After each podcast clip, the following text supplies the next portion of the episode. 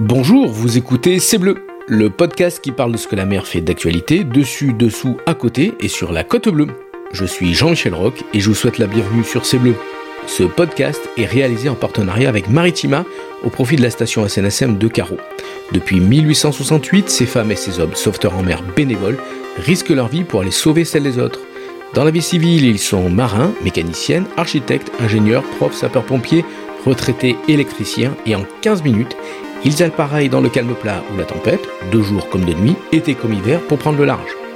En 2023, une nouvelle page de la station va s'écrire avec l'arrivée d'un navire de sauvetage hauturier de première catégorie. Mais avant son engagement opérationnel, la station SNSM de Carreau devra financer à elle seule 25% du prix total de ce bateau de sauvetage de nouvelle génération, soit 400 000 euros. Telle est la plus grande mission des sauveteurs en mer pour 2022. Alors soutenez-les en faisant un don sur station-carreau.snsm.org ou en venant les rencontrer sur le port de Carreau. En soutenant par vos dons les sauveteurs en mer de la station de Carreau, vous participez à écrire la grande histoire du sauvetage en Méditerranée et sur la côte bleue. Bonjour, bonjour à toutes et à tous, bienvenue sur euh, C'est Bleu. Euh, Aujourd'hui, euh, nous allons parler euh, d'une histoire. On va continuer cette, cette rubrique que nous avons commencé il y a, il quelques temps avec le, le Fort de Bouc. Et vous allez voir que l'histoire est très importante et nous allons parler d'histoire contemporaine. Et pour ça, je vous amène dans un lieu qui est exceptionnel, au-dessus de la Côte Bleue, au-dessus de Martigues, au-dessus de la Couronne Carreau, à la batterie de, de. Et vous avez bien compris, nous allons parler de Sudwall, les, vestiges militaires de la Seconde Guerre mondiale euh, qui, se trouvent le long de la Côte Bleue. Et pour ça, je suis avec un spécialiste qui se nomme Alors bonjour, je suis Alain Cross. J'ai fait le relevé de toutes les batteries comprises en- entre la colline de la Vierge à Martigues jusqu'à Sainte-Croix. Un spécialiste, un, historien amateur. Alain, on se connaît depuis quelque temps. Je sais que tu as une grande passion pour euh, la mer, pour euh, la marine euh, nationale et pour cette période de, l'histoire de France. Et tu vas tout nous, raconter, tout nous expliquer comment cette passion t'est venue et qu'est-ce qu'on peut voir ici sur la côte bleue. Alors bon, moi la passion est venue au départ, je me suis surtout intéressé à la marine, donc marine marchande marseillaise avec le remorquage marseillais et l'histoire de la Société Générale des Transports Maritimes, et à la marine nationale où j'ai écumé les archives, que ce soit à la Chambre de commerce de Marseille, aux archives départementales des Bouches-du-Rhône et dans plusieurs sites des archives militaires, donc euh, Toulon, Paris, Brest, pendant une bonne quarantaine d'années. D'ailleurs, euh, je dois avouer que j'ai pas fini de tout classer. Le- on, on voit bien le- l'amateurisme, c'est on peut pas parler d'amateurisme, là c'est un niveau euh, quasi professionnel. Tu es historien professionnel spécialisé de cette, euh, cette époque-là. Ah ben, je suis un peu professionnel puisque j'ai quand même pondu plusieurs articles dans Voilà. des revues spécialisées et j'ai trois ouvrages euh, euh, dans ma besace, quoi. Alors, vous l'avez compris, euh, on parle de la Seconde Guerre mondiale, on parle de toutes ces, ces batteries, de tous ces bunkers que l'on retrouve sur la, la côte bleue euh, et qui, qui font partie vraiment intégrante de, de, de cette histoire. Et c'est une histoire qui remonte euh, bien avant la Seconde Guerre mondiale. Ah ben, les premières fortifications en Martinique, c'est donc le fort Vauban, euh, qui date de l'époque d'Henri IV. Ensuite, on a eu l'implantation de deux, ce qu'on appelle les batteries napoléoniennes, Mhm. qui donc date de- du début de l'ère révolutionnaire. Donc il y en avait une qui était à Carreau à Boutaya, qui a entièrement disparu, et il y en a une qui était au Laurent pour protéger la petite anse des Laurents, et où il reste un vestige de mur à côté du bunker allemand. D'accord. Donc ça, c'est Napoléon Ier. Vo- Voilà, c'est le consulat, euh, la, la fin de la royauté, le consulat, puisqu'on était légèrement en bisbille euh, régulièrement avec les Anglais à cette époque. Il n'y a pas qu'au rugby qu'on était en bis-bis.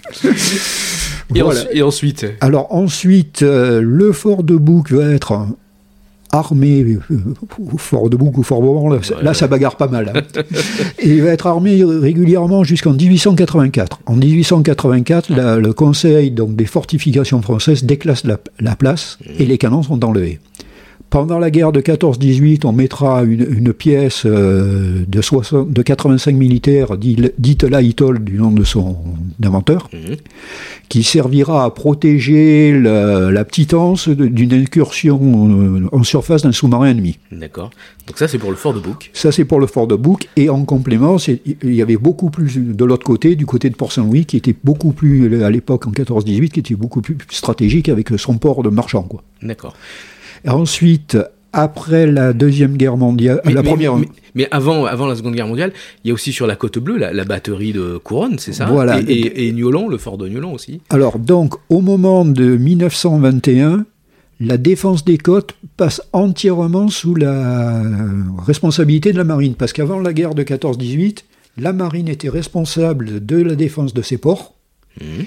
et l'armée de terre était la resp- responsable de la défense des ports civils. Puisqu'à l'époque, on ne mettait des batteries, que ce soit en France ou à l'étranger, qu'aux endroits vraiment stratégiques. Il n'y avait pas de fortification continue comme le feront les Allemands pendant la Deuxième Guerre mondiale. D'accord. Alors pour la petite anecdote, euh, mon grand-père a servi euh, avant la, la Seconde Guerre mondiale euh, à la batterie de Couronne. Et après, la guerre s'est déclenchée et il a fait toutes les affectations avant de partir pour l'Algérie avec la marine nationale. Donc c'est un sujet que je que je connais, que que j'aime bien, c'est pour ça c'est c'est historique. Et donc ça c'est euh, cette époque de batterie ici sur sur Couronne et sur Niolon où maintenant il y a le centre de plongée euh, UCPA. Ça c'est Napoléon III, c'est ça? Non, alors la, Non. co- la couronne, c'est une batterie qui a été inscrite au programme de 1922 Ah, ah, Après la Première Guerre mondiale. mais qui n'a été réalisée qu'en 1930, parce qu'il y a toujours eu le sacré problème des budgets. de tout temps. D'accord. Donc le- cette batterie a été implantée à la couronne. Elle avait une double mission battre l'entrée du golfe de Fosse et battre l'entrée du golfe de, de Marseille. Mhm. Il faut dire que les canons de 138 portaient jusqu'à 18 km. Ah oui, c'est du, du gros calibre. ça. Non, c'est du calibre moyen. Oui. Ah, il y a plus gros. Pendant la Seconde Euh, Guerre mondiale, il y a plus gros. Ben, le- la définition, c'est que jusqu'au 100, c'est du- jusqu'au 138 à peu près, c'est du calibre euh, moyen. ça Oui. Au-dessus, à partir du, du 164, ça devient du calibre lourd. Mais on peut monter jusqu'à. euh, Dans les batteries françaises, on est monté jusqu'au 340. Ça fait donc un, un obus, là, ça fait plus de 30 cm de. Ça fait quel poids, ce genre de? Euh, une tonne. D'accord, ok, on y reviendra un peu, un peu plus tard. Donc vous le comprenez, sur la côte bleue, euh, il y a déjà des fortifications Euh. avant la Seconde Guerre mondiale. Eh ben, au moment où la Seconde Guerre mondiale euh, éclate, on a deux batteries sur la côte bleue, donc la batterie de 138 de la Couronne Mhm. et le Fort Vauban, donc qui est armé de quatre canons de 75 modèle 1908. À ces deux batteries navales Mhm. s'ajoutent deux batteries antiaériennes, une qui est sur l'îlot de Bouc, en face, euh, un peu plus loin que le Fort Vauban, qui est entièrement noyé dans les kermesses maintenant, D'accord. qui avait des, et une qui était, qui était au départ derrière le, le hameau de Carreau, mais qui a été remontée au- au-dessus du hameau des Ventrons. Cela était armé de canons de 75, modèle 1897 sur affût mo- modèle 1915. Inutile de dire qu'en 40, ils s'étaient complètement dépassés. D'accord. Et, et, euh, le, le personnel qui servait ces batteries françaises, euh, c'était euh, c'était donc des marins, hein, la marine nationale. Il y avait combien, combien de bonhommes à peu près pour... euh, Ben, ça dépend. Une, une pièce de, de 138, il y avait euh, entre 8 et 10 bonhommes. ouais, ouais. Donc euh, s'il y en a deux... Si- Là, il y en avait 4, ça faisait une quarantaine de bonhommes de la- pour la pièce. Mhm. Mais il faut compter les gens qui manipulaient les chariots sur voie d'Écoville qui venaient des soutes à munitions. Mhm. Il faut rajouter le personnel qui était dans le poste de direction de tir, qui prenait les mesures du bâtiment ennemi sur lequel il fallait tirer, les qui servait le calculateur, etc. Quoi. Parce que il il faut imaginer ces, ces batteries et ces bunkers vraiment comme des, des pièces navales. C'est ça, c'est comme un canon euh, installé dans un Ah ben, croiseur. euh, ils- ils vivent, ils vivent comme à bord d'un bateau. Voilà, c'est- ça. C'est pour ça que c'est la marine nationale qui, qui, euh, qui, se, qui servait ces, ces pièces-là. Ah ben, C'est-à-dire qu'avant donc, euh, avant la guerre de la- 14, il y avait les, Niolon était tenu par l'armée de terre, surtout Niolon haut. Mhm. Parce qu'à Niolon haut, il y avait du, ca- de, du 240. D'accord. Et ensuite, donc après la réforme de- donc, des années 20, du début des années 20, c'est- ça a été, donc toute la côte est défendue par la marine. L'armée de terre défend les frontières terrestres. D'accord. On est un peu dans la ligne Maginot euh, ou c'est pas du tout pensé, imaginé Non. comme ça? Non, la, la ligne Maginot est une défense terrestre, que ce soit dans le nord-est ou dans les Alpes, c'est une défense terrestre. La défense côtière, quel que soit le pays en 1939, c'est des batteries installées dans des points stratégiques. Entre les, deux, il y a des unités de l'armée qui peuvent intervenir pour contrer un débarquement. D'accord. Alors, pour, pour- je finis toujours avec euh, une anecdote euh, personnelle. Mon, mon grand-père me racontait qu'il il faisait beaucoup d'entraînement euh, et il tirait sur des cibles qui étaient, euh, qui étaient amarrées à des remorqueurs. Donc, le remorqueur mettait euh, 300 ou 400 mètres de, de, de bout et il tirait sur les cibles pour, pour s'entraîner. quoi. Et c'était apparemment assez impressionnant. ouais. Oui, c'était impressionnant parce qu'il y a quelques cibles qui ne sont jamais retournées à Toulon. Oui, le, le but c'était ça, c'était de. Non, le but, ce n'est quand même. À l'époque, les- les- quand il y avait du tir du cible, on, on tirait avec des obus inertes. C'est-à-dire qu'il n'y avait pas de charge de poudre dans l'ogive, Donc ça faisait un trou de- tout simplement dans le. dans, dans le filet de, voilà. de la cible. Mais il arrivait qu'il y avait certains coups qui étaient un peu, un peu bas et qui crevaient le flotteur. Voilà. C'était c'était pas du consommable, mais presque. Presque. Donc ça, c'est c'est des batteries qui sont avant euh, la Seconde Guerre mondiale. Et, et donc euh, maintenant, bah, on arrive. euh, bah, Ah ben, C'est-à-dire que les, euh, si les batteries terrestres, donc, enfin, qui, qui peuvent du faire du tir naval, que ce soit le Fort Vauban ou la, la Couronne, n'ont pas intervenu, les deux batteries de DCA sont intervenues en juin 40. D'accord.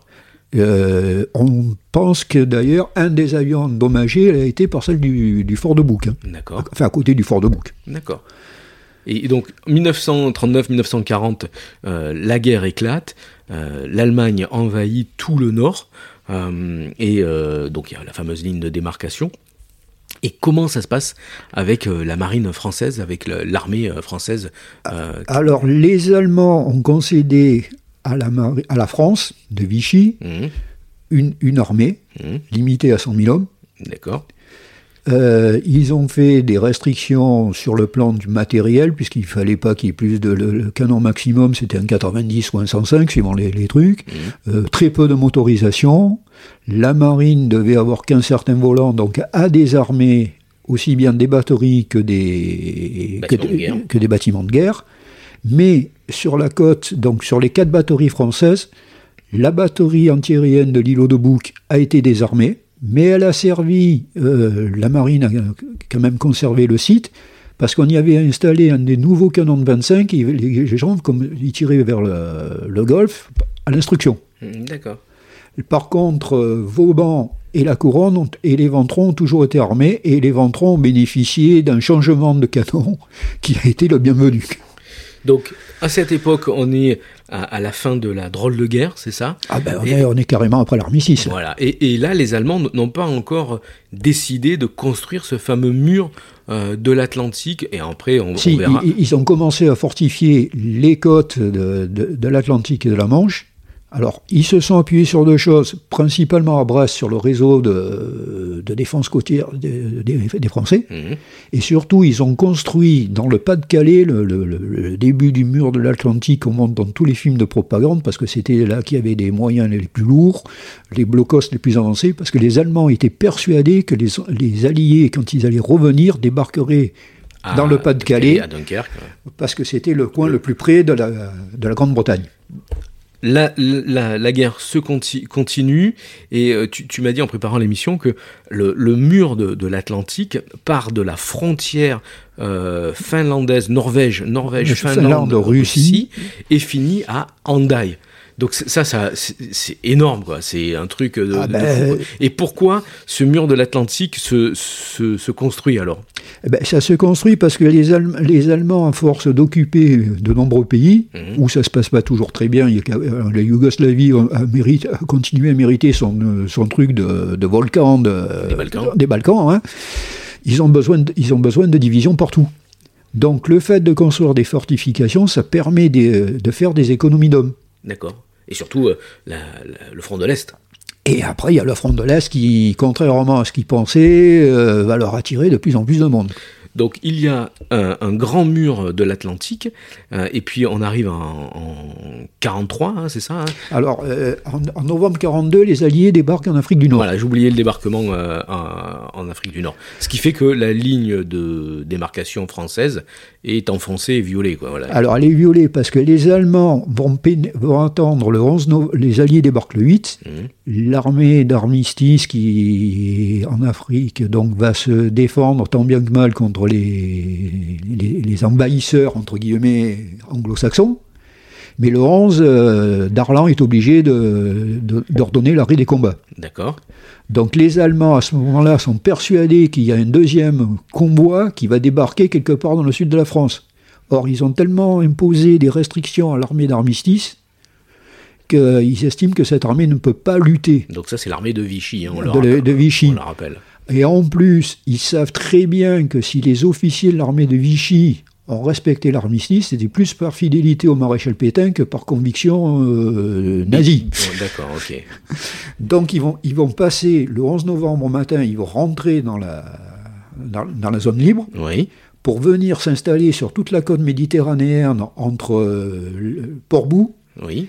et Bandol pour pouvoir positionner des divisions de, Allemande. euh, allemandes pour contrer le débarquement. Alors à ce moment-là, il n'y a pas de bunker, il n'y a rien. Les types s'installent comme ils s'installeraient dans, dans, dans la plaine, dans une plaine, quoi. Les fortifications de campagne, euh, euh, quelques fascines pour protéger une batterie, du filet de camouflage, c'est tout. Quoi. Et ensuite, donc janvier 43, euh, changement de- d'attitude. hein. Euh, c'est Hitler en personne qui décide de euh, fortifier vraiment toute la côte méditerranéenne. Eh ben, c'est-à-dire qu'en janvier 43, les Allemands sont en très énorme difficulté en Afrique du Nord, Mhm. puisqu'ils n'ont pas pu euh, repousser la frontière algéro-tunisienne, si j'ose dire, parce qu'ils se seront retrouvés bloqués sur la dorsale tunisienne par l'armée de Vichy. Qui, et d'autre part, l'armée anglaise, qui a gagné la bataille d'El Alamein, s'est mise en marche vers la Tunisie. Et là, les Allemands et les Italiens n'ont plus les moyens de l'arrêter. Ils sont obligés de reculer en combattant. Ils sont pris en tenaille. Hein. Ils sont pris en tenaille et surtout ils ont un problème de ravitaillement Mhm. parce que euh, il faut savoir que les Italiens avaient baptisé les convois qui amenaient depuis la- le sud de l'Italie vers la vers l'Afrique du Nord, les avaient baptisés la Rota della Morte, Oui, d'accord. ouais. tellement ils avaient de pertes. Voilà, parce que les, euh, les Anglais restent euh, maîtres de la de l'aérien hein, sur la partie euh, Ah ben, Méditerranée. Eh et- ben, C'est-à-dire que les Anglais faisaient des balayages continuels en surface, sous-marins et, par- et aériens. Donc on comprend qu'il y a un manque d'hommes et euh, il faut compenser ce manque d'hommes par la construction de, de ce mur de la euh, Méditerranée. Et tu, et tu m'avais dit que c'est donc Hitler et puis un autre euh, un responsable, c'est ça Bah, qui... bah, c'est le haut état-major allemand qui l'a suggéré à Hitler et Hitler l'a approuvé. Ok. Et qui, qui se charge de, de, de ce positionnement sur, euh, sur les côtes?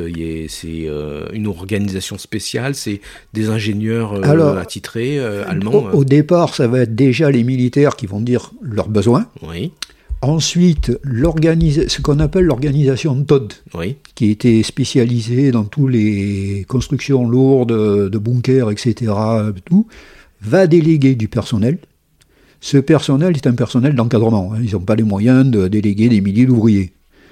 Donc, pour la construction, ils vont s'appuyer sur deux choses. Sur un service de préparation militaire qui s'appelle le RAD. Ce sont des petits jeunes qui ne sont pas mobilisables, mais qui suivent une instruction militaire, comme la préparation militaire qu'on a connue, nous, dans- quand il y avait le service militaire. hein. d'accord. Ce ne sont pas des jeunesses hitlériennes, hein, ce- c'est un peu des préconcis. on- on- Des préconscrits. con- Bon, préconcis, certains ont dû faire les jeunesses Voilà. hitlériennes parce qu'ils n'avaient pas le choix. Oui, malheureusement. ouais. Et ces, ces- ces jeunes vont faire un peu d'instruction militaire, on va leur apprendre à se servir de leur fusil, hein, Mhm. et en même temps, ils vont construire des petits ouvrages pour mitrailleuses, creuser des tranchées, euh, positionner des réseaux de fils barbelés. D'accord. Et après, il y a l'organisation de Todd qui, elle, avec ses, ses ingénieurs et ses contremaîtres, va construire les gros ouvrages. Et là, eh ben, il leur faut du personnel. Donc le personnel, eh ben, ils vont se, se tourner vers les Français. Mhm. Alors là, il y a quelques entreprises de travaux publics qui vont plus ou moins y aller volontiers, d'autres il va falloir les pousser, comme on dit, ouais. mais ces gens-là n'ont pas non plus une pléthore d'effectifs. Donc ben, les Allemands vont des- de- voir les maires, ils leur disent voilà, demain matin, il nous faut tant d'hommes. Voilà, c'est c'est des rafles euh, volontaires, euh, euh, mais un- enfin pas volontaires, enfin comment dirais-je euh, Oui, les Allemands demandent vraiment avec insistance que Ah chaque c'est- commune- c'est des réquisitions, Ouais, c'est des réquisitions, d'accord. Des réquisitions de, de personnel pour construire euh, donc n'importe qui dans, dans la rue. euh, Ben, qui- il faut qui pas oublier qu'une partie de la population s'est retrouvée avec la coupure des, de la navigation. En, attendez, Ah oui, ici les pêcheurs. non, Euh, pas tellement les pêcheurs, mais c'était surtout les gens des chantiers, les gens de Vermink, les gens des raffineries, n'ont Mhm. plus de travail. Ah oui, Donc ces gars-là sont raflés. D'un côté, même si ça leur plaît pas, ils, ont quand même la certitude de toucher un, un salaire, mhm. parce que les Allemands vont les payer. Et quand il y a une famille à nourrir, Bah oui, il faut- on regarde pas trop. Hein. Et ensuite, il va y avoir une chose qui est très peu connue, qui a jamais été pratiquement développée. Il va y avoir quelques membres des réseaux de résistance qui, qui vont se, se- se- Infi- très- infiltrés, et oui, c'est qui, qui- et qui donc qui renseignent euh, Alors, euh, Londres. Parce que les Alliés envoient des reconnaissances photographiques. Bon, c'est très bien, ça permet de voir ce qui se passe sur le terrain, mais d'en haut, mais ça permet pas de voir, de voir les détails. Et oui, le renseignement humain, euh, même de nos jours, avec euh, la guerre électronique, euh, on sait que c'est euh, C'est primordial. primordial. voilà. Donc, ça complète le, le truc, c'est un double. Donc, il va y avoir des résistants. Bon, il y aura quelques collabos, mais pas trop, parce que eux, les travaux de basse main-d'œuvre, hein, c'était pas leur taf. Donc, le- les Allemands envoient des ingénieurs euh, et euh, qui, qui imaginent euh, à partir d'un catalogue, c'est ça tu, Ah y a- oui. y a- y a- Les Allemands, c'est très organisé et ils ont des, des, des classeurs, c'est ça, avec quel type de, de bunker, quel type de matériel, tout est hiér- hiérarchisé, tout est nommé, numéroté et c'est vraiment du management moderne, quoi, c'est ça Alors, les Allemands sont très organisés. La fameuse organisation allemande, c'est un peu une légende. hein. Ah. Ils sont très organisés sur certains points. Mhm. Alors là, c'est vrai que sur les fortifications, les gars arrivent avec euh, un énorme classeur ou l'équivalent, hein, et ils vont voir les officiers responsables. Ils leur disent Qu'est-ce que vous voulez? Le gars, il dit Je veux installer un canon de 15 cm, parce que les Allemands parlent en centimètres par millimètre. hein. D'accord Ou je veux installer un canon de, de 75, etc. Donc euh, le type lui dit Voilà, on a ce plan, est-ce que ça vous va? L'autre il dit Jawohl. Donc là, il y arrive une équipe de géologues. Mhm. Parce que si les plans sont types, il faut quand même reconnaître Eh oui. que, que si vous installez un canon du côté du Gros d'Agde ou que vous l'installez ici dans nos collines, le terrain, c'est pas le même. Les fondations sont, euh, sont complètement différentes. ouais. Voilà, donc les géologues vont dire voilà, vous pouvez faire tel type de fondation. Et, les- et là, ça commence à, à creuser. À, alors, à creuser, quand je dis creuser, quand ils sont bien équipés, parce qu'il y en a un peu partout, c'est des marteaux euh, piqueurs pneumatiques. Oui. Souvent, c'est la, la pioche, Appelle- la appelle pioche Wow, et la baramine. J'ai vu entre euh, Méjean et Niolon les piquets des réseaux de barbelés dans la roche, ça a été fait à la baramine. Ils se sont régalés, les gars. Oh, pas là, pas là. Donc ça, ça, ça construit euh, tout doucement. hein, euh, on est vraiment.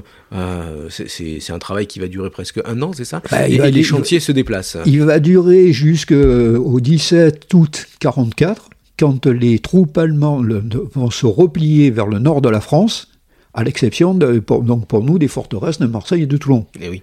D'ailleurs, sur, le- sur notre euh, territoire, nous avons deux batteries qui n'ont jamais été achevées. Ok. Et cet armement et, et ce nombre de, de- de pièces, toi, tu évalues à, à combien d'ouvrages qu'il y a euh, euh, con- qui ont été construits entre le fort de Bouc et, et l'Estac? Plus de, plus de 250. Plus de 250, Mais alors, ça, rien que sur la côte bleue. hein. attention, ça comprend euh, tous les types d'ouvrages. hein. Mhm, Ça, ça comprend les petits pe- nids de mitrailleuses, mhm. Ça comprend les cuves pour gros canons, et ça dépend les, les gros bunkers. C'est Ouais, un total. Ah ouais, c'est quand même énorme, quoi. Donc, il- le débarquement euh, arrive en Provence le 15 août, et les Allemands attendaient euh, d'autres types de débarquements, je crois. hein. Alors, les Allemands, euh, l'état-major allemand était persuadé que les Alliés allaient débarquer en trois points possibles. Oui, Le, la baie de la Ciotat, oui. avec ses grandes plages, Mhm, le golfe de Fosse, mhm. ce qui pour moi est une aberration totale, et les plages du Languedoc. Mhm. Le golfe de Fosse, je dis c'est une aberration totale parce que tout le monde sait très bien que depuis Carreau jusqu'au Laurent, ce sont des rags. Voilà. Donc euh, dès qu'il y a un peu de clapot, c'est inabordable. Et quand on est au fond du golfe de Fosse, où maintenant il y a les installations portuaires, à l'époque il y avait une mini-plage, le canal, C'était les marées, ouais.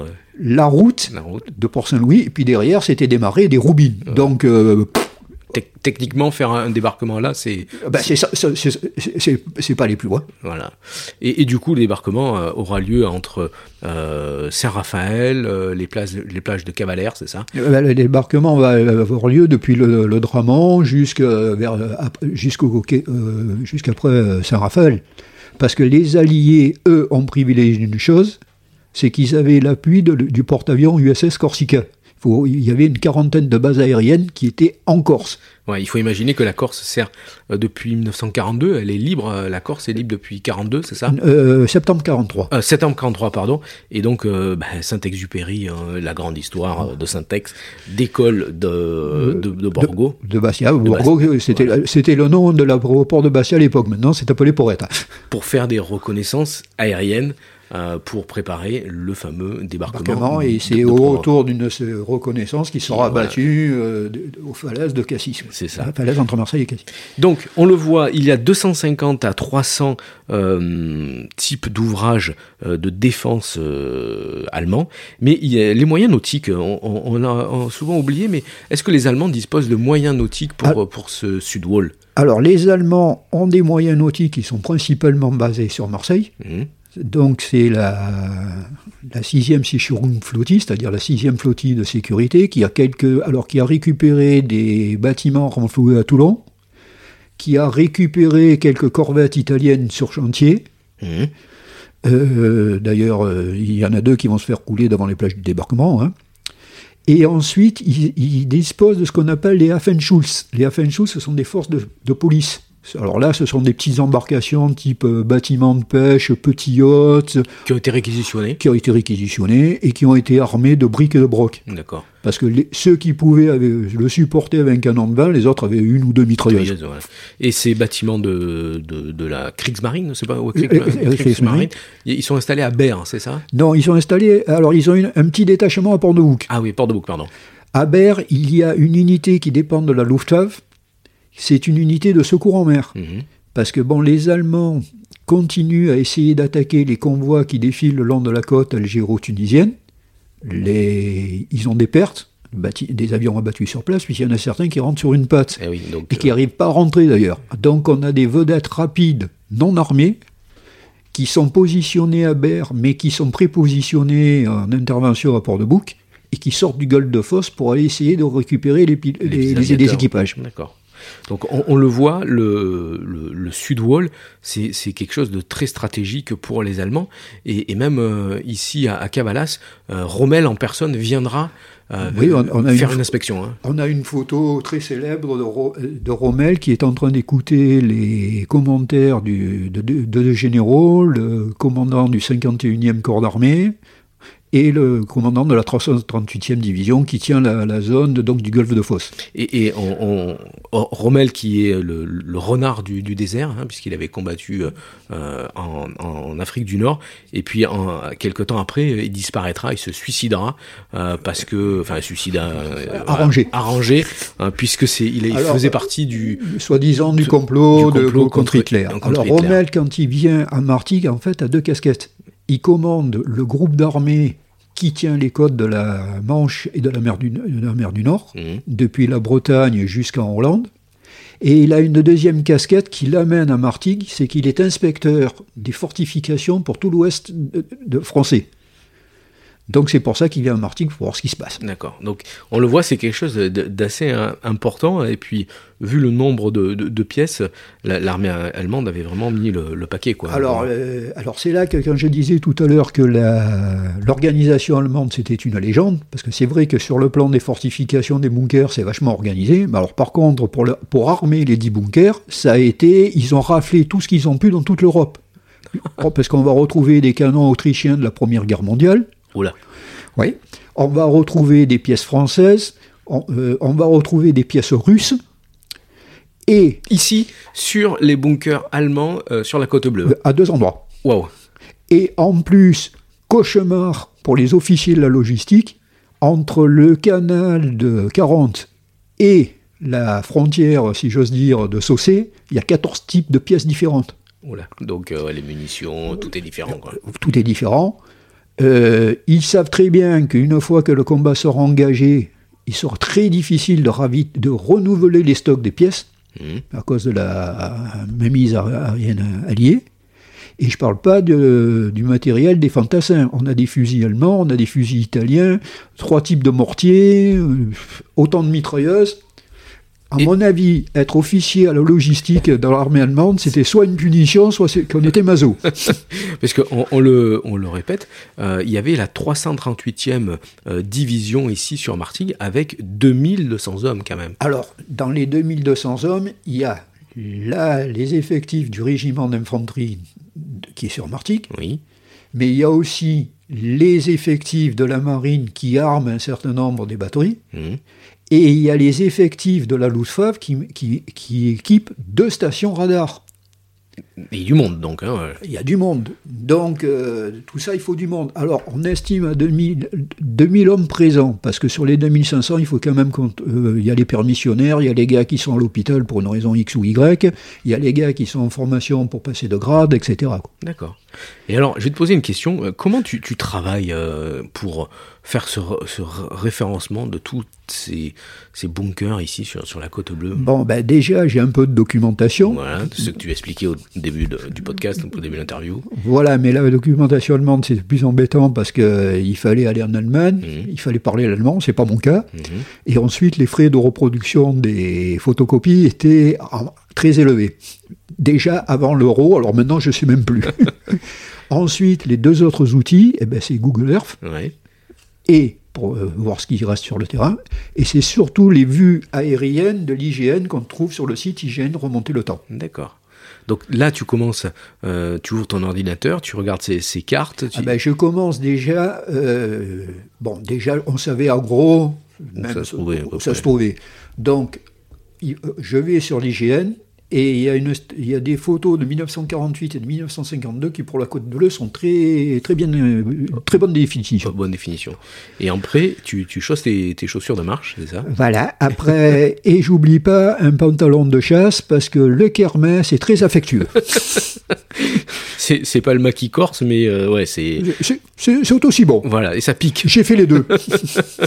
Et, et donc, tu te déplaces sur le, le terrain euh, et tu fais euh, un relevé topographique, quoi, c'est ça? Ah ben, je pars avec une photocopie de carte Voilà, d'accord, ou une vue aérienne et je coche au fur et à mesure. d'accord. Et là, tu références tout ça. C'est un sacré travail de Oui, parce que. d'historien. Hein Oui, parce qu'en plus, euh, la marine française nous a pas beaucoup aidés. ah, ah, En 1900, à la fin de la guerre, la marine a détaché des équipes, euh, des petites équipes pour faire du- le recensement des blocos, parce qu'il fallait à la fois les recenser et surtout faire le nettoyage des munitions qui pouvaient rester. voilà, on va en parler après. euh, c'est sur les recommandations. hein. Et certains des officiers faisaient très bien le travail. Et d'autres. euh, Euh, ben, D'autres, ils auraient aimé mieux être sur un le pont d'un bateau, etc. Donc, euh, par exemple, pour Cavalas, le, le dessin est complètement aberrant. faux. Et je pense pas. Et je- et j'ai un de mes copains qui a travaillé du côté de Port-la-Nouvelle. Il a fait plusieurs jours sur une position et il la comprenait pas. Jusqu'au jusqu'au jour où il a eu l'idée de tourner sa- son plan. Il y avait le mec sur la position du nord, s'était fait une erreur de 45 degrés. Ah oui, d'accord. Euh, J'ose pas imaginer quand il était sur la passerelle d'un bateau ce que ça pouvait donner. Voilà, donc un travail euh, de longue haleine, un travail minutieux, euh, vraiment. Et, et, donc on, on parlait un peu des, des recommandations. Euh, donc il y a 250 euh, lieux historiques. Enfin, y avait. il y avait, parce que Euh, le par temps exemple, tout ce qui est dans la, la zone industrielle des raffineries a Ça- quasiment disparu. disparu.